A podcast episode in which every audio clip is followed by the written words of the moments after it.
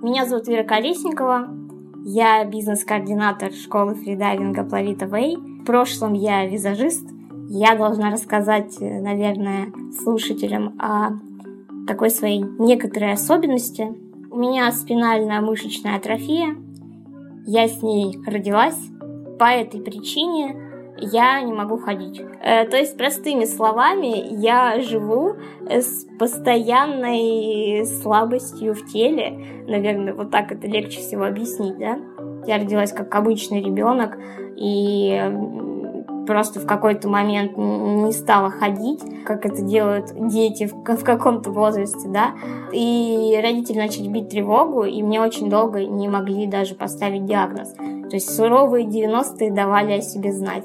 И где-то официально мне диагноз уже поставили в 4 года, и прогнозы были самые пессимистичные. Сказали о том, что я долго жить не буду. И вообще готовьтесь, в общем-то, да. Но, тем не менее, да. Все пошло не так. На самом деле, большой респект моим родителям, в частности маме, за то, что меня воспитывали как обычного ребенка. То есть в семье не было каких-то там разговоров о том, что вот Ира, с тобой что-то не так. И в какой-то момент, конечно, это может быть э, как раз-таки усложнило, да, то есть мне казалось, что ну, я же обычный ребенок, там, я хочу там гулять и так далее. Но я не ходила, я это понимала, что вот я не хожу, и задавала там вопрос, почему я не хожу. Со мной на самом деле мало об этом говорили. И я жила с четким пониманием того, что я обычный ребенок, но вот просто я не могу ходить. Какое детство? Детство у меня было такое. В моей памяти это зачастую это люди в белых халатах, потому что я очень сильно болела. У меня постоянно были какие-то воспаления легких, еще что-то. И да, постоянно больницы, знаешь, там еще периодически там какие-то безумные бабки-повитухи, которые меня возили. Вот такое детство у меня было примерно до 7 лет. Но я всегда тянулась к детям, я всегда хотела общения, всегда вот это меня так волновало, что вот а почему я там, я вот в школу хочу ходить, как все и так далее. На самом деле очень такой важный момент, наверное, про который стоит рассказать, это то, что я у меня была вот та самая дворовая жизнь. Это опять-таки спасибо маме, что она меня отпускала и давала вот погулять с детьми. У меня вот вообще весь двор знал, и я действительно уходила там в какие-то стороны. И, конечно же, у меня были конфликты, безусловно. Это вот опять-таки, знаешь, из разряда, э, что дети могут быть э, достаточно жестокими. И вот это самая лучшая школа моей жизни, потому что я поняла, как функционирует общество и как нужно себя отстаивать в нем. Это вот такой вот момент, который, наверное, закалил меня. Если бы я сидела дома и не видела белого света, то я бы не была такой вот пробивной, скажем так. И примерно с 7 лет у меня начал появляться сколиоз. Это то, что заболевание мое стало о себе давать. Меня стало тянуть э, в правую сторону, но как-то это было настолько постепенно, что ну как я сама толком не могла замечать вот этих каких-то резких перемен не было. Это было очень плавно. Я просто замечала, что вот что-то изменилось в моем теле. Сколиоз появлялся от слабости в мышцах, то есть мышцам тяжело держать скелет. Наверное, вот так я это могу объяснить. Я училась на домашнем обучении и была изолирована. Я поднимала этот вопрос, что я хочу в школу ходить. Но мне говорили, конечно, что там все не приспособлено. И вообще, кто будет брать на себя такую ответственность, а вот если тебя там толкнут или еще что-то. В общем, ну, нельзя таким, как ты, учиться в обычной школе. Мне вот как-то казалось всегда это так несправедливо, ведь я же вообще хочу и, в принципе, могу. Я не видела преград, я не видела, я не понимала, почему я не могу учиться в обычной школе. Потом был переезд на другую квартиру, там поменялся район, в 7 лет появился младший брат, и как-то жизнь стала немножко другой, вот пропал вот этот двор мой любимый, а потом, потом, потом, потом была юность, и настал пубертатный период такой достаточно яркий, все его проживают, да, по-своему. К 14 годам у меня уже образовался жуткий сколиоз, вот просто жутчайший. Я называю это, знаешь, это поза бублика. Вот как я сидела. То есть у меня практически не было видно шеи. Левая сторона у меня была левая рука меня подпирала, я постоянно там раздирала локоть в кровь. И вот в таком теле я жила. То есть 14 лет это вот такой уже прям критичный момент, но у меня настолько была сильная позиция по жизни, и, конечно же, у меня была масса комплексов, которые я скрывала вот как раз-таки под маской вот этой своей активности, общительности, тем, что... Ну, то есть я обычная, да, я, я такая же, как все. Вот это вот основное, что я несла, несмотря на то, что, да, комплексы были, ну, такие серьезные. У меня не было проблем в социальной жизни, у меня действительно было очень много друзей, подруг, это были действительно постоянные какие-то движухи, и моя юность э, прошла в тусовках, в клубах, в поездках на море, потому что я из Украины, и море просто у нас было под боком, и это все было очень круто. И мне нужно было держать вот этот уровень, да, потому что ну, никто не будет дружить из жалости, никто не будет звать тебя там, на тусовки, чтобы там просто сделать тебе приятно, если ты в принципе ничего дать не можешь, да, как человек, как, как личность. В этом плане у меня было все абсолютно хорошо, и я чувствовала себя прекрасно. Потом уже, когда я закончила школу, мне было 18, я поступила в институт, я поступила принципиально на научное отделение, чтобы ходить каждый день с понедельника по пятницу. Я очень хотела быть самой обычной студенткой. Я очень хотела прожить эту студенческую жизнь, потому что школьной у меня не было. Я поступила на специальность социальный работник, чтобы это тоже было связано с людьми. Это может быть, конечно, не идеальная профессия, не совсем то, чего я хотела, но на тот момент сложилось все именно так. И я ездила прям вот как, как все, да, меня отвозил папа. Иногда ездила на такси. Когда уже все наладило отношения с одногруппниками, меня встречали, меня ну, то есть абсолютно не было. Там тоже, кстати, были ступеньки. Институт был, то есть университет был абсолютно не приспособленный, но тем не менее, как-то уже, когда тебе 18, ты можешь как-то сам все это дело выстраивать, ты уже как-то больше там несешь ответственность за себя. Я училась на социального работника, но когда-то задумался о том, что вот не хочется быть бедным студентом, хочется деньги зарабатывать. У меня все время была какая-то тяга к макияжам, я все время ярко красилась, и, в принципе, сейчас могу это делать. И делала макияж своим подругам, и вот это вот у меня такое хобби было, которое я очень сильно любила. И когда я была студенткой, я поняла, что услуга по наращиванию ресниц становится довольно-таки популярной. И я отучилась у мастера и, в общем, стала наращивать ресницы. Сначала это были там мои подруги, одногруппницы, и потом вот клиентов становилось все больше и больше. У меня не было никакого там портфолио. Я просто, просто работала сарафанное радио, люди ко мне приходили, знаешь, там кто-то посоветовал кому-то, и это было прям очень-очень круто. Потому что я из маленького города, и вот это, там вот эта схема работала, и тогда это же, да, какой год, это там десятый, да, одиннадцатый, и ни, ни, никто там еще так не развивался, как, как сейчас, да, вот эта вся реклама, Инстаграм и так далее. Тогда такого не было. Тогда работало сарафанное радио, это твоя репутация, что ты как мастер делаешь хорошо. И по итогу я три года отработала флешмейкером, да, как называют сейчас. Это, это было тоже нелегко своего рода, да, потому что, ну, действительно, ты, когда наращиваешь ресницы, ты сидишь там по два с половиной часа, по три, может быть, да, если там 3D наращивание, например. И это тяжело физически, то есть у меня после этого болело все. Болела шея, болела спина, но я зарабатывала деньги, для меня это было важно, чтобы я была независима в финансовом плане.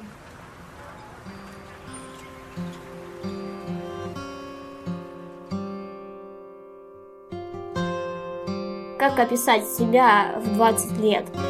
Я студентка второго курса. Моя жизнь э, просто вот бьет ключом. Я постоянно где-то гуляю, постоянно с кем-то общаюсь. Я уже работаю, зарабатываю деньги. У меня, в общем-то, появился молодой человек.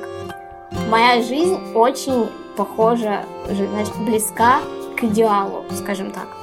Но не идеальным остается одно – это мое тело тело, в котором я живу, но, знаешь, в каком-то конфликте с собой. То есть тело, которое идет в разрез с моим характером и с моей вообще позицией по жизни.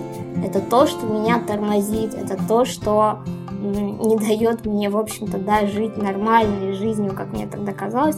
Несмотря на то, что, да, я, я стремилась и, в общем-то, достигла э, всего, чего хотела и чего можно было там на тот момент достигнуть, но мне все равно вот какие-то моменты, да, были упадка, когда я не хотела фотографировать, ну, точнее нет, я, я не любила фотографироваться совершенно.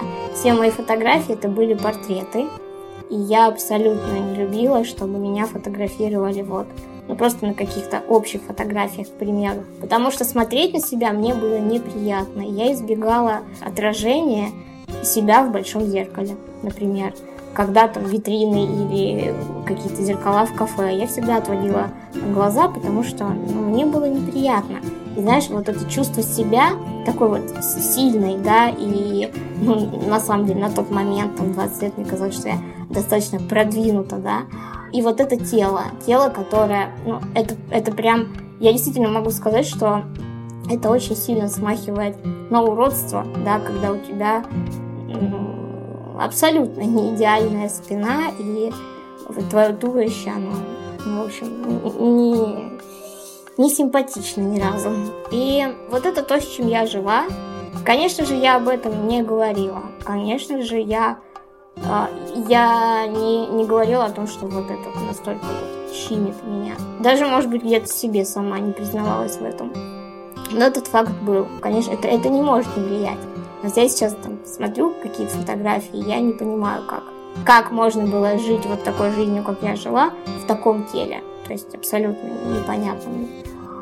Когда подключили интернет, мне было 14 лет, и я сразу погнала гуглить, что можно сделать с моим диагнозом. Можно ли это как-то вылечить или что-то что-то что-то исправить. Вот это 2005 год, и на просторах интернета все, что я смогла прочитать, это, да, опять-таки, что с этим диагнозом долго не живут. Это все, все, что я нашла на форумах, все, что я смогла как-то как откопать, я вот увидела, что да, с таким диагнозом долго не живут. Но моя реакция какая? Она была защитной. Я подумала о том, что да, может быть, у меня вообще там диагноз поставили там, неправильно, может быть, еще что-то. Понятно, что не хочется признавать, что ты, в общем, Э, подвергнут такой опасности какой-то. Я забила на это. Я забила, я больше, я больше не гуглила. Я задавала вопросы нашим врачам, когда попадала там на медкомиссию, еще что-то. Я спрашивала, что с этим можно сделать. Мне говорили, ничего, это не лечится. Живи, как живешь. И все. У кого бы из специалистов я не спрашивала.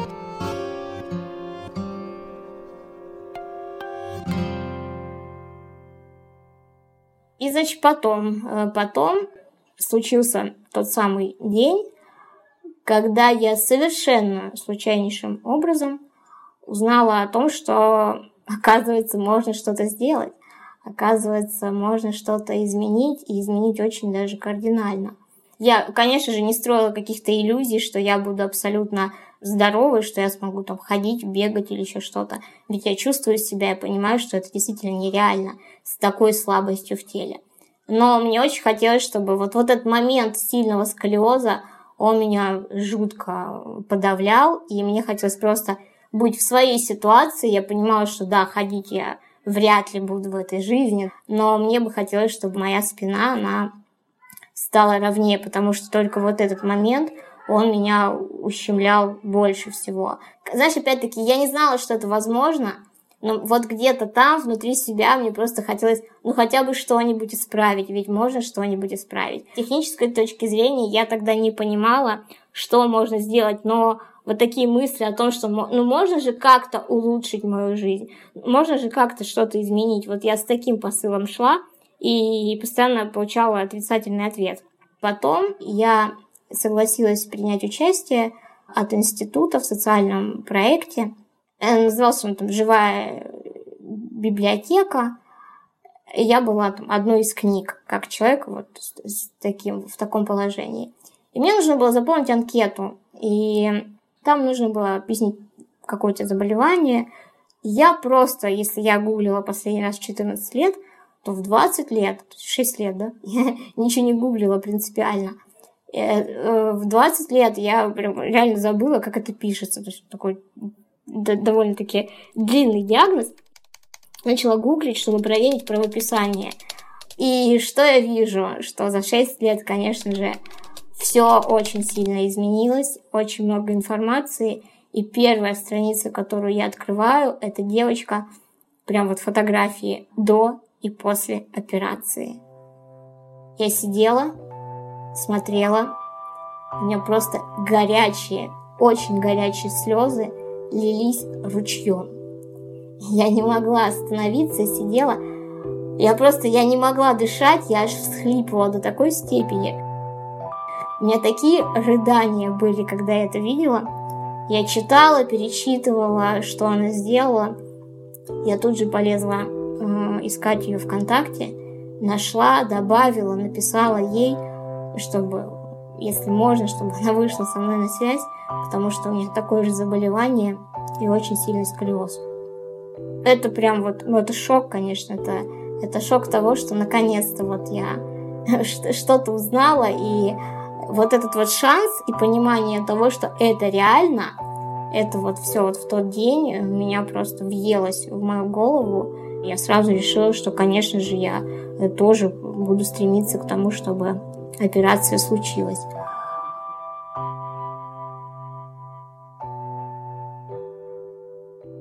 Девочка ответила на следующий день, мы с ней созвонились.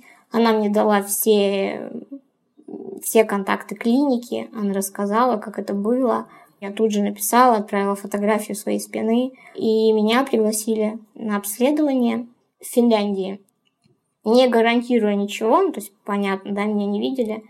И меня просто выслали приглашение на обследование. Понятно, что обследовало стоило определенных денег. А для Украины это это сложно. То есть мне там с перелетом, с обследованием, проживанием, ночь переночевать. Вот я туда засобиралась.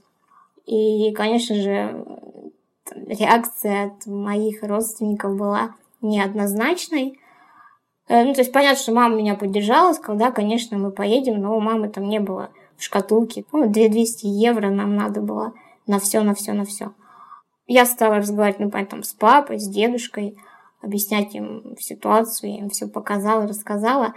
И что я заметила? Ну, я заметила такой вот какой-то скепсис в глазах и в словах тоже о том, что ну вот эта девочка, которую прооперировали, она крепче тебя, а ты мелкая, действительно, я достаточно такая миниатюрная, ты слабее, и, скорее всего, ты съездишь просто так. И это прям вот очень четко было сказано, что но если ты хочешь, конечно, ты можешь поехать, но, скорее всего, э, тебя ничего хорошего не ждет. И мне сказали, что у нас, конечно же, нет денег. У меня там были какие-то там накопленные, ну, не знаю, может быть, это было там 500 евро, ну, не более того. Я одалживала, я одалживала деньги по тысяче гривен, это вот прям смешно, да, но вот, да, чтобы собрать вот эту сумму и полететь туда. Все, я подалась на визу, купила билеты, в общем, все-все-все у меня шло к тому, что 1 августа, и это как сейчас помню, 1 августа я лечу в Хельсинки. Все хорошо, у меня очень боевой настрой, я верю в то, что все будет, э, что у меня все получится, но понятное дело, что ну, это, это очень волнительно. Это был мой первый полет. Первый полет на самолете Первая моя поездка в Европу. Проходим регистрацию, начинается посадка. Э, я сижу уже в самолете. Самолет выходит на взлетную полосу, набирает разгон.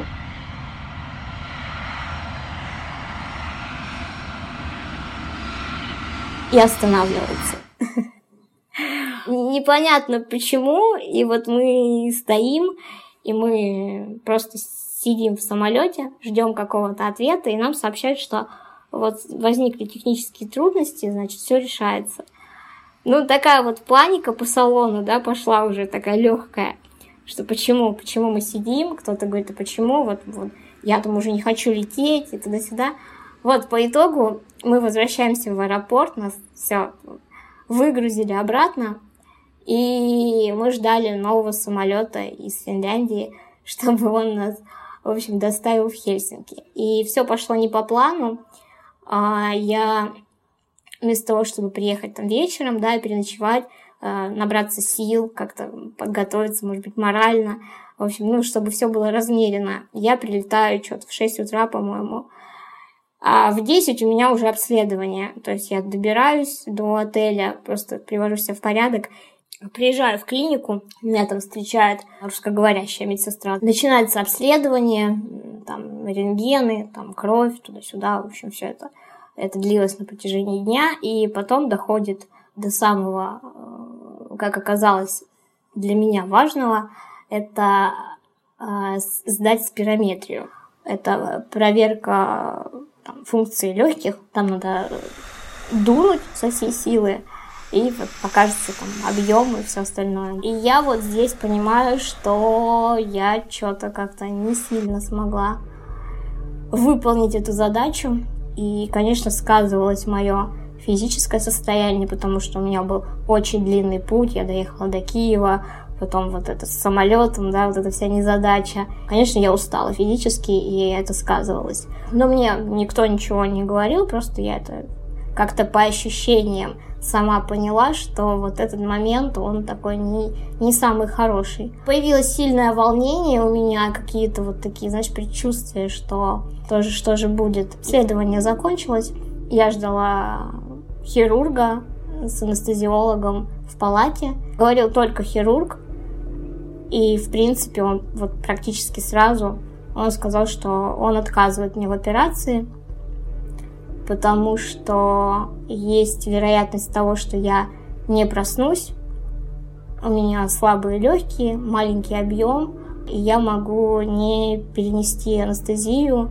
И потом, когда выйду из вот этого состояния наркоза, не смогу дышать самостоятельно. В общем, он мне отказал. И я, конечно же, стала говорить о том, что я понимаю всю сложность, я понимаю свою ситуацию, но а что, если я согласна рискнуть? Э, что, если я я все равно хочу сделать операцию, что с этим делать? Он сказал, что ну, это не важно, потому что он не хочет брать на себя такую ответственность и не советует мне вообще рисковать, потому что позвоночник мой закостенел, мне уже много лет, вот, такие операции делаются пораньше. И, и все, и он ушел. Он ушел, и я сидела, сидела. Конечно же, у меня началась истерика. Мне принесли успокоительное. И меня медсестра спрашивает, Ира, ну, может быть, так лучше? А я говорю, нет, я точно знаю, что так не лучше.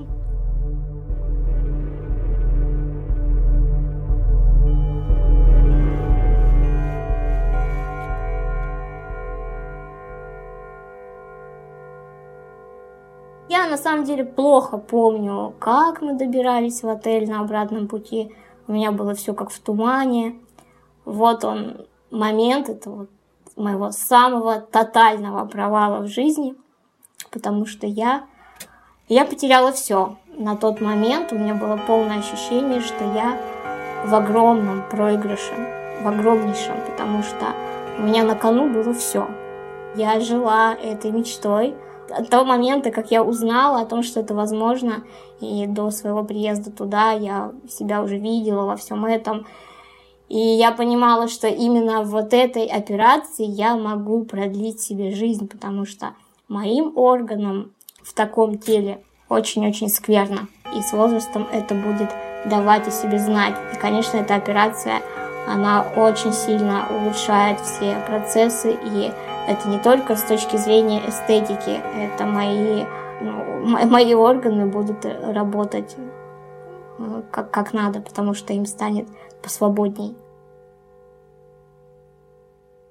Конечно, у меня, у меня был очень сильный упадок. Я, я реально сломалась на тот момент. Я не было аппетита совершенно. Я плохо спала. Я просыпалась с чувством не то чтобы даже тяжести, а чувство пустоты у меня было внутри от того, что я все потеряла. Но я уже вот тогда уже, находясь еще в Финляндии, я уже понимала и проговаривала с мамой тот вариант, что я попробую найти клинику.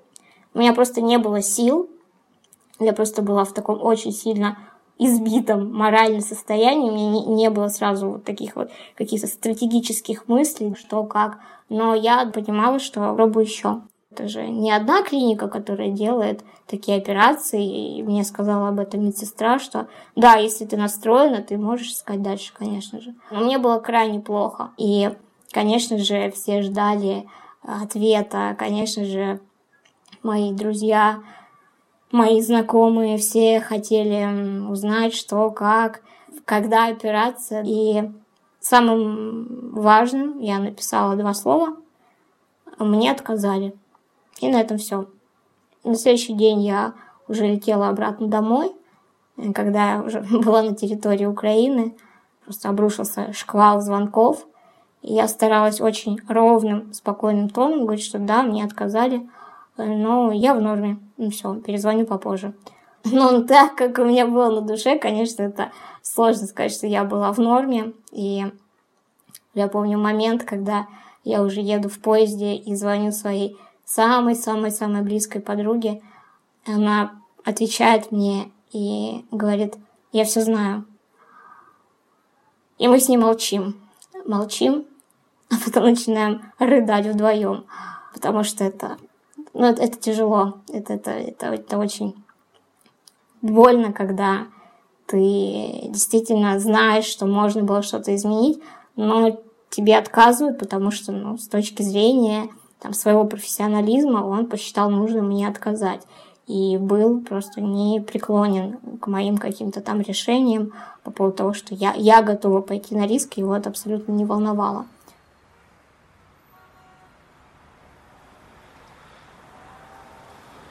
Я приехала домой, ну, какой-то период, понятно, я была, ну, можно сказать, это такое депрессивное состояние, и у нас реально были нормальные такие долги. Это тоже еще один такой момент, да, про это, про то, что я поставила все, что было, и, в общем-то, проиграла, выбрала куда-то билет не туда. И, конечно, вот этот вот взгляд со стороны тех, кто мне говорил, что, скорее всего, моя поездка будет провальной. Знаешь, вот, вот эти самые такие слова, которые, наверное, говорили каждому о том, что, ну, мы же тебе говорили, и это вот читается во взгляде, во всем, да, что это вот, ну, то есть подтверждение того, что они были правы, и им от этого хорошо. Вот что странно, да, что им от этого окей абсолютно. И когда я уже начала объявлять в массы, ну, то есть говорить об этом вслух, что я буду искать клинику, я стала писать в Израиль, моя вторая попытка. Меня пригласили снова на обследование. Я созвонилась с хирургом, спросила, ну вы же видели все мои результаты, вы видели в каком состоянии мой позвоночник, и самое главное, вы видели анализ спирометрии. Что вы можете сказать? Он говорит, ну у нас должно, мы должны обследовать тебя самостоятельно, но если честно, то шансов мало. Это второй отказ, с которым я столкнулась, и я понимала, что, что мне предстоит очень-очень такой вот путь сложный. И я стала искать клинику дальше, я подключила людей, стала искать какие-то контакты, кто имеет другие контакты. И это все было ну, сложно, потому что я была одна. Тогда, когда я уже объявила, что я буду искать клинику дальше, конечно же, меня заподозрили в каком-то безумии. И это не только мои там папа и дедушка, и какие-то люди из окружения говорили о том, что, слушай, ну ты уже съездила раз, тебе сказали, зачем ты хочешь жизнью рисковать. И это сложно было объяснить. Это, знаешь, это не про то, что я хочу жизнью рисковать.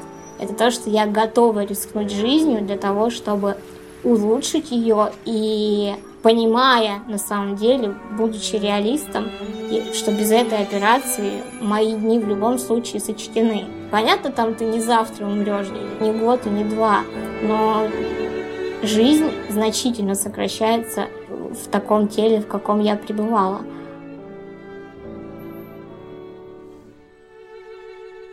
Это длилось на протяжении года. Это значит, это было уже похоже на работу мою. потому что я действительно постоянно писала письма, постоянно какие-то звонки. Я пыталась весь этот год, я работала над тем, чтобы собрать информацию по крупицам. И я получала отказы, получала отказы от серьезных клиник. Они говорили о том, что либо они с таким не сталкивались, либо о том, что слишком поздно, либо о том, что шансы неоднозначные. Мне отказали в пяти клиниках Европы, и потом я еще умудрилась слетать в Новосибирск. На самом деле у меня были такие дни, когда я понимала, что, блин, может, я перегибаю. Может быть, вот это мое ощущение того, что вот это должно быть, и что это должно свершиться, может быть, оно ложное, может быть, я как-то неправильно вообще чувствую все это, вот эта уверенность, это все было только внутри. Это, это было сложно объяснить с точки зрения логики какой-то, да, и поэтому меня реально подозревали в каком-то там, э, ну, там, легком безумии, потому что, ну, наверное, со стороны, а может быть и не со стороны, может быть так и было, но я была одержима этой идеей, и мне было крайне важно добиться этого. И каждый отказ бил меня по самому больному, и, знаешь, я даже на самом деле не понимала, а где же он, мой предел? Сколько раз мне должны отказать, чтобы я остановилась, чтобы я остановилась и перестала вообще двигаться в эту сторону и поняла, что как бы уже все, хватит. И, конечно, мои силы были на исходе. Это был май, уже прошел год, когда я написала Э, письмо э, в клинику в Германии, и через пару недель я получила ответ. Я помню, как, знаешь, дрожащей рукой открывала это письмо, и я увидела очень четкий, лаконичный ответ, что э, да, коррекция в один этап вполне возможна. Пришлите данные, я оформлю приглашение. Это русскоговорящий доктор, он выходец из России и уже очень-очень давно как э, уехал с семьей в Германию. В предыдущем письме я ему объясняла, что мне отказали, да, я ни от кого не скрывала, что мне отказывают. Но я очень сильно ему прописала свой настрой на то, что для меня это важно, и я вот, ну, я готова. Я готова, даже если вопрос станет 50 на 50, я все равно, я согласна. А тут он мне отвечает вот так же, да, возможно, коррекция в один этап, как будто бы все, знаешь, настолько просто, настолько все обычно для него, и это не какая-то там страшная операция, а просто человек понимает, и, и все. Ну, конечно, у меня прям такая вот буря чувств была. Я попросила у него номер телефона, и мы с ним связались, и я еще раз проговорила какие-то вещи, и он сказал, да, я все понимаю, он уточнил мне какие-то моменты по типу, сама ли ты кушаешь, что ты еще можешь делать и так далее. Я ему ответила, он сказал, ну все хорошо. И я сказала, а мне не надо приезжать на обследование? Он говорит, нет, если ты хочешь, ты можешь приехать на обследование. Но вообще, в принципе, нет. Такой надобности нет. Все, что надо, я увидел. И вот тут вот все, это, конечно, это, это очень такое, знаешь, это вот то, ты получил то, что хотел, но из-за того, что я, я не, не была там физически, да, я не ездила туда, у меня какое-то было, знаешь, как будто бы до меня там до конца не доходит, что все, это согласие, это вот, наконец-то, это уже сто процентов он согласен, и он действительно, он понимает э, вопрос, и у него были такие операции, и абсолютно человек просто... Я не понимала, ты знаешь, вот это вот, когда получаешь так много отказов, и тут вот такой вот ответ, это удивительно. И мне выставили счет, это была смета на 35 тысяч евро. И вот встал вопрос больших денег. И чтобы, знаешь, наверное, понимать, что такое 35 тысяч евро, на тот момент в моем городе это было две двухкомнатных квартиры с таким очень приличным ремонтом. То есть это много, это реально много. Мы жили в двухкомнатной квартире. И, конечно же, в моей семье не было таких денег. У меня были попытки уже открыть сбор, когда я думала, что мне придется ехать на обследование.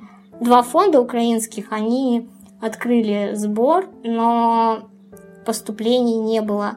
Не было, потому что я опять-таки не скрывала о том, что мне отказали в Финляндии, я не скрывала тот факт, что после операции у меня не будет э, полнейшего выздоровления. Это не тот случай, когда люди жертвуют и понимают, что о, человек там пойдет, или да, его прооперируют, и вся жизнь его изменится кардинально, он будет абсолютно здоров. Это не мой случай. Мне уже было на тот момент 21 год. Вот почему только два фонда разместили информацию обо мне, потому что мне уже было больше 18 лет. А фонды в основном помогают детям. И то есть я понимала, что все, стоит вопрос огромный, и вот он следующий этап. Как найти 35 тысяч евро и найти, конечно же, их как можно побыстрее, потому что время идет, и это не идет мне на пользу. Пришло понимание того, что я не соберу деньги в Украине, и я стала пробовать искать зарубежные фонды, меня не получалось. Да, меня опять не получалось. Я уже объявила сбор на операцию, и там одной волной что-то пошло по городу, и на этом все. И, кстати, был такой момент, который, наверное, стоит тебе рассказать о том, что я, когда составляла свое обращение о том, что мне нужны деньги на операцию, мне было крайне тяжело. Это офигеть, как бьет по твоей какой-то... Не то что уверенности, это бьет по самооценке даже. Когда ты нуждающийся, когда ты просишь, это очень тяжело. Мне сбор морально дался крайне тяжело. Но я понимала, что у меня нет выбора. И я пыталась максимально быть честной и просить помощи искренне с точки зрения своей позиции. Я говорю о том, что я очень много чего делаю, и у меня все окей, но я хочу делать еще больше.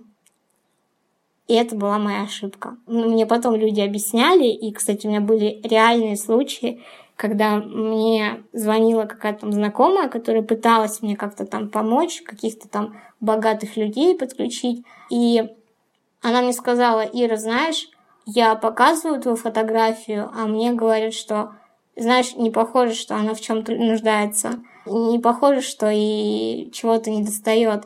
И она мне тут говорит такую вещь. Она говорит, ты можешь сфоткаться не накрашенной в домашней одежде, чтобы просто пошел сбор. И я понимаю, что это просто предать себя.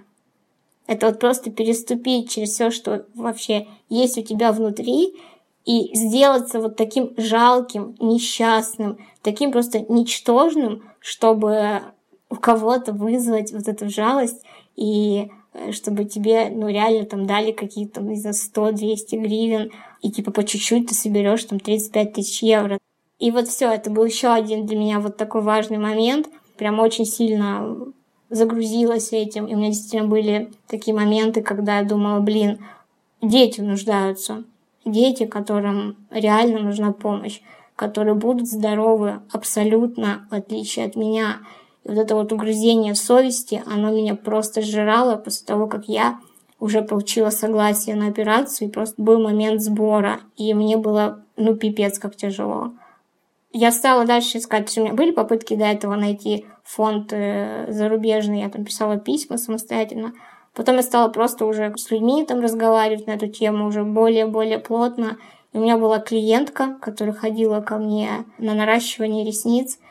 И она мне сказала, что у нее есть друг в Германии, и она с ним обсудит мою ситуацию.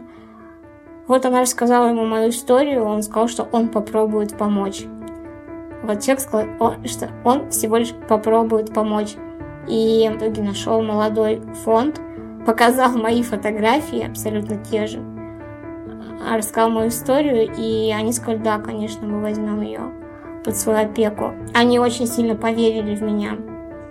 Это было очень важно, что люди, зная всю ситуацию, зная, что у меня было столько отказов, зная, что я не буду ходить после того, как меня прооперируют, но они без лишних слов – без лишних объяснений они понимали, насколько это важно улучшить качество своей жизни, чтобы жить и работать, просто действовать по жизни, да. Когда они дали свое согласие, я закрыла все сборы на Украине. Все, я сказала, что я больше здесь не собираю. То, как на тот момент, я не хочу сейчас говорить, да, я не знаю, как это сейчас происходит, но тогда э, благотворительность в Украине и в России была такой, что ты должен просить о помощи с позиции слабого. Если ты сильный, хрен ли ты просишь помощи. То есть либо ты готов плакаться, там что-то рассказывать про себя, как ты там, не знаю, в поту просыпаешься, корчишься от боли. Ну, то есть, знаешь, я, я понимаю, что люди должны, конечно, понимать, э, что происходит с человеком. Но, блин, Кристина, у меня было настолько все очевидно внешне. И я не понимала, как еще люди умудряются говорить, что да блин, по ней не скажешь там что-то. Да, у меня все было неплохо, но и нехорошо. Вот в чем вопрос. Я стала ждать, ждать и содействовать ребятам, которые собирали мне деньги в Гамбурге. И мне очень нравилось и было близко по духу тот подход, которым они собирали деньги, потому что деньги собирались с позиции активности какой-то. Например, у них там есть игра карточная, типа покера, и вот они организовали большой турнир, и играя в эту игру, там был проходной билет 100 евро, и потом еще компании, которые приходили, то есть люди от каких-то компаний, они могли выписывать чек, если они хотели помочь мне больше, чем 100 евро. И мне выписывали чеки, действительно там были суммы и на 1000 евро. По-моему, если я ничего не путаю сейчас, на тот момент они уже собрали 10 тысяч евро. Еще один момент был на платформе одной международной Better Place – вот там еще деньги собирались, и они прям, я видела шкалу, была такая зеленая шкала на этой платформе. Я заходила туда практически каждый день и смотрела, сколько прибавилось. Потом они организовывали футбольный турнир. Это был последний этап, сбор был закрыт. Они связались с клиникой, была назначена дата операции. Это было 17 мая, еще один май – то есть вот два года. Два года я двигалась в эту сторону ровно два года. И, конечно, о, вот это вот такой отрезок жизни, когда очень многое изменилось внутри. И я реально, я подзабила на универ, я как-то больше работала и, в принципе, стала такой не сильно социальной, наверное, в этот период я как-то старалась меньше общаться. И, конечно, у меня было вот это, знаешь, состояние режима экономии, что если идет сбор, значит, я тоже должна всячески вкладываться, и я не могу покупать себе там какую-то вещь. То есть это, знаешь, не, необычная такая жизнь, ты понимаешь, что да, сейчас нужны большие деньги, и я не могу тратить на какие-то приятности себе, я вот буду тоже копить. Я копила, копила вместе с ребятами, и для меня это было крайне важно, что я тоже что-то делаю, участвую, а не просто сижу и жду, а когда мне там деньги соберут, знаешь. Операция была назначена 17 мая, и я летела туда. Тут уже, конечно, новые чувства ко мне пришли. Это чувство, знаешь, это не про страх, что будет операция, да, и что это серьезно, и что действительно есть риск не проснуться. Это страх того, что мне откажут. Я очень сильно боялась, что за два года мое состояние изменилось, что сейчас я буду проходить обследование перед операцией, и что-то вылезет. И вот мне откажут, если, и что тогда, когда уже деньги собраны и такой путь пройден. Вот тут я действительно могу сказать, что я усомнилась в себе, что вот если сейчас что-то пойдет не так, и снова прилетит отказ, что я уже не чувствую в себе сил искать дальше. И вот это страшно было не чувствовать в себе силы, которые у меня были на протяжении года, когда я искала клинику в Германии, и вот тут уже состояние совсем было другое, когда и сбор тоже морально так меня потрепал. Да, я очень сильно боялась отказа. Но, тем не менее, конечно, я все равно ехала с настроем таким позитивным. Я знаю, что позитивный настрой очень влияет. Наконец-то я ехала на операцию, и это меня, сама мысль и формулировка всего этого меня крайне бодрила. А, я приехала туда, и началось обследование. Оно было гораздо серьезнее, чем было в Финляндии. Я общалась э, с хирургом. А, он мне говорил, что с моей стороны, в общем-то, все точно так же. А, я вижу, что я в силах тебе помочь, но надо еще дождаться консультации и решения анестезиолога. И вот тут у меня вот этот вот страх вот и вылез. Консультация с анестезиологом была назначена на 16 мая, а операция на 17. Вот эти три дня, которые я находилась там, я прям находилась в состоянии жуткого напряжения.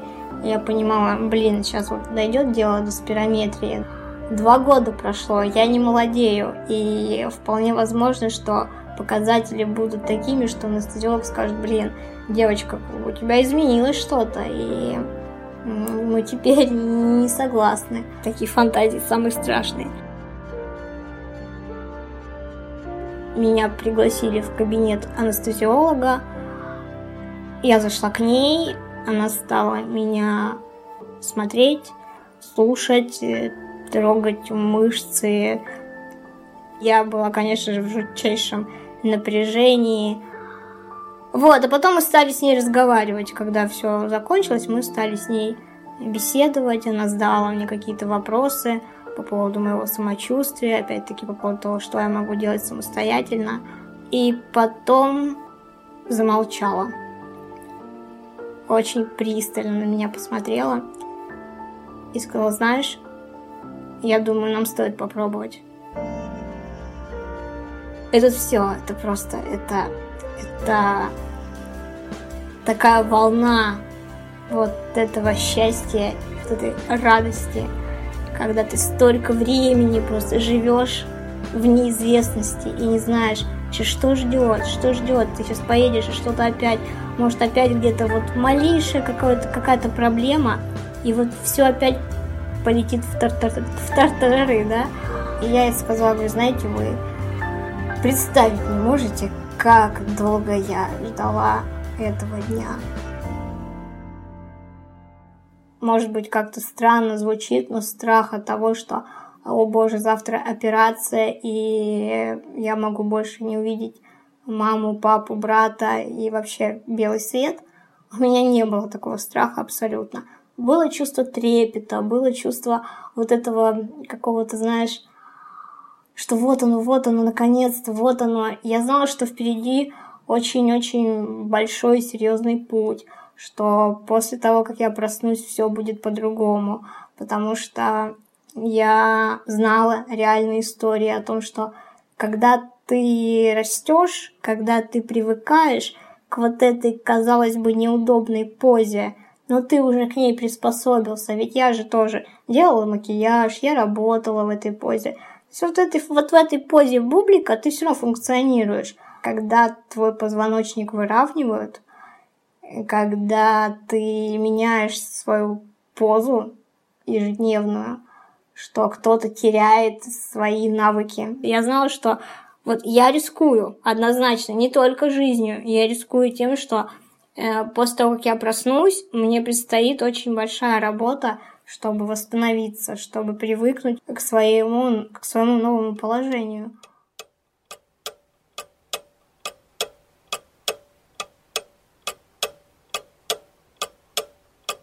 Я поговорила вечером э, со всеми родственниками, поговорила со всеми, кто мне был близок, кто э, очень сильно переживал за меня. И, знаешь, вот такое витало, как будто бы, ну не то чтобы со мной прощаются, но вот какое-то такое упадническое состояние с их стороны, понимая все риски мои.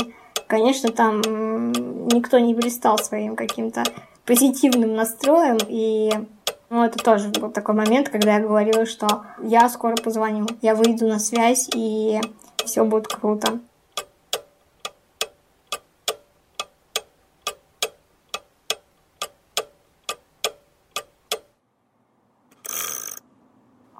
Это было утро. Я помню, что это была пятница, 17 мая. У моего папы день рождения в этот день. Я просыпаюсь рано утром, потому что знаю, что скоро меня заберут.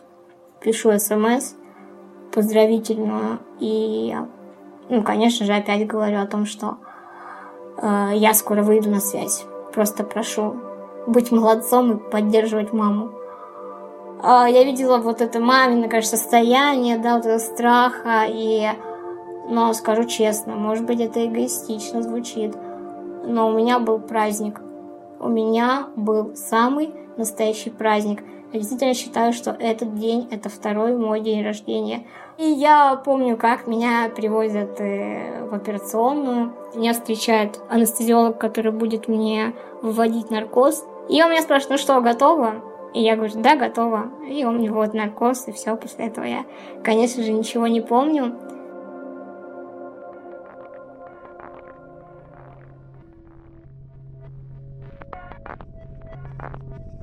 Первые ощущения мои, я проснулась, и меня просто проглючило.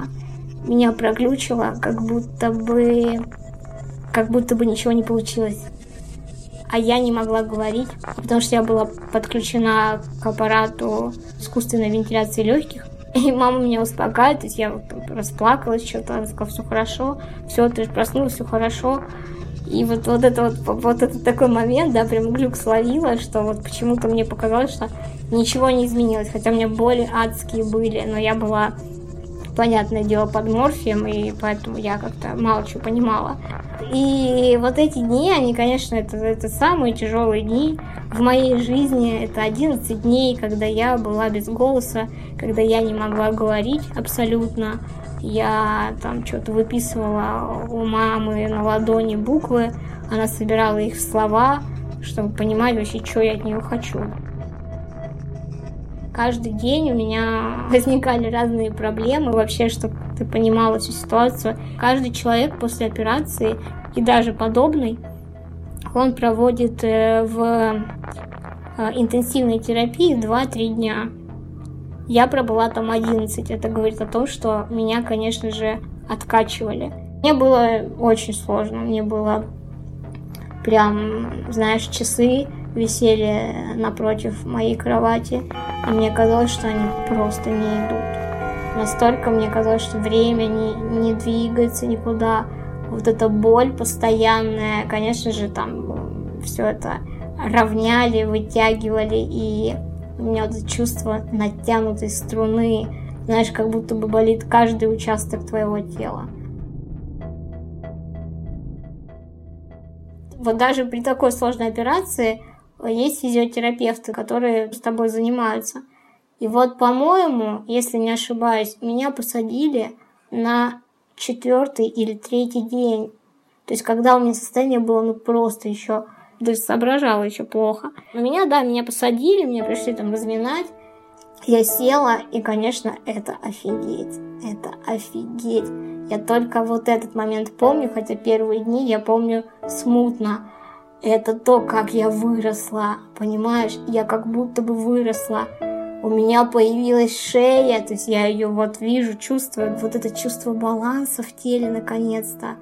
Вот это, что я не как вот там, как крючок, а вот оно, вот оно, вот это вот, это просто, ну, не описать словами, потому что, несмотря на вот эту всю боль, несмотря на то, что, да, это, это, это адски больно, но вот это того стоило. И я поняла, ради чего вообще вот это все было. И вот такие моменты, конечно, ты понимаешь, что вот он, вот он результат, и он того стоит. Вот этих всех головников, вот этого всего того, что ты испытывал, сколько сомнений, сколько нехорошего, да, и слабости вот этой моральной, когда ты не знаешь вообще просто почему так, и как поступить правильно. Вот это все, да, конечно, этот результат, он того стоил. быть всякие моменты, когда я просто впадала вот в какую-то жуткую панику, например, чувствовала себя хорошо, точнее, получше, да, потому что хорошо я себя еще не чувствовала где-то, наверное, полгода. Когда я себя чувствовала получше, и меня уже приходили, я посидела немножечко, и я в какой-то момент поняла, что я не могу держать голову. Что, то есть, вот моя голова, как у младенца, она падает. А до этого у меня все было окей. Я подумала, блин, а вдруг что-то там сделали не так? Ведь это же тоже позвоночник, а я, я теперь не могу держать голову. И как вообще жить? Такие вот моменты, конечно, они меня немножко так, знаешь, подкашивали. Потом как бы успокаиваясь, я думаю, что ну, ладно, надо дать себе время окрепнуть и так далее. То есть надо немножечко быть терпимее к себе. Через 10 дней меня отключили от аппарата. Я наконец-то смогла заговорить, и, в общем, это было невероятное тоже счастье. Каждый вот такой момент, когда ты в таком состоянии, каждый вот какой-то маленький шажочек, это нереальная победа, это событие, за полтора месяца в больнице у меня столько было вот этих вах, наконец-то, ура, и что-то произошло такое, потому что ты это ценишь по-другому. Я помню, как мама первый раз вывела меня на балкон, и я вот сижу вот в этом новом положении, и пускай у меня жутко болит спина, но я дышу. Когда первый раз мне мама принесла наушники, я смогла включить музыку. Я даже просто я включила первую попавшуюся песню, по-моему, это была Адель, и, в общем, что-то такое, и мама вышла из палаты, а я просто рыдаю от счастья, от того, что вот, вот, вот это вот ощущение, что я преодолела, и я, блин, выжила, несмотря на то, что столько было скепсиса в мою сторону. Вот это вот просто то, что ты жив и то, что ты справился. Первый раз в жизни, когда я поняла, что такое плакать от счастья. Как это люди плачут от счастья, мне до этого было непонятно. Ну вот потом поняла. И вообще я поняла, насколько много я могу, насколько дофига я справляюсь совсем самостоятельно. Ведь до этого, да, ну что ты можешь, там не ходишь, там это не можешь, то не можешь. Ведь мне тоже говорят, ты же самостоятельно вообще ничего не можешь. Но вот для здорового человека, может быть, я вообще нифига не могу.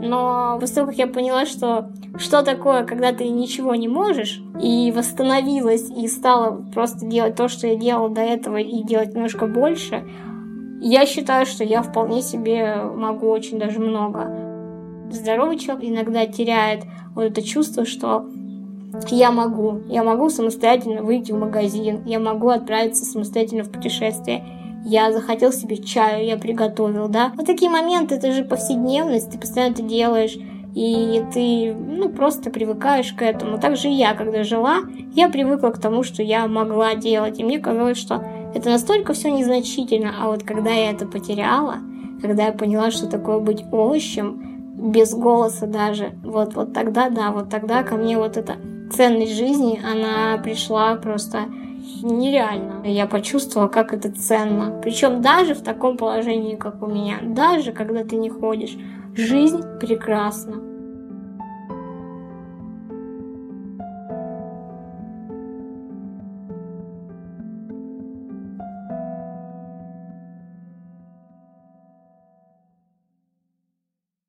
BetMGM has an unreal deal for sports fans in Virginia. Turn $5 into $150 instantly when you place your first wager at BetMGM. Simply download the BetMGM app and sign up using code Champion150. Then, place a $5 wager on any sport. You'll receive $150 in bonus bets, regardless of your wager's outcome. And if you think the fun stops there, the King of Sportsbooks has plenty of surprises in store. Check out daily promotions, same game parlays, live bets bets, and so much more. Download the app in Virginia today and get $150 in bonus bets instantly from your first wager only at BetMGM. BetMGM and GameSense remind you to play responsibly. See BetMGM.com for terms. 21 plus only, Virginia only. New customer offer. Subject to eligibility requirements. Rewards are non withdrawable bonus bets that expire in seven days. Please gamble responsibly. Gambling problem? Call 1 800 Gambler. Promotional offer not available in Washington, D.C.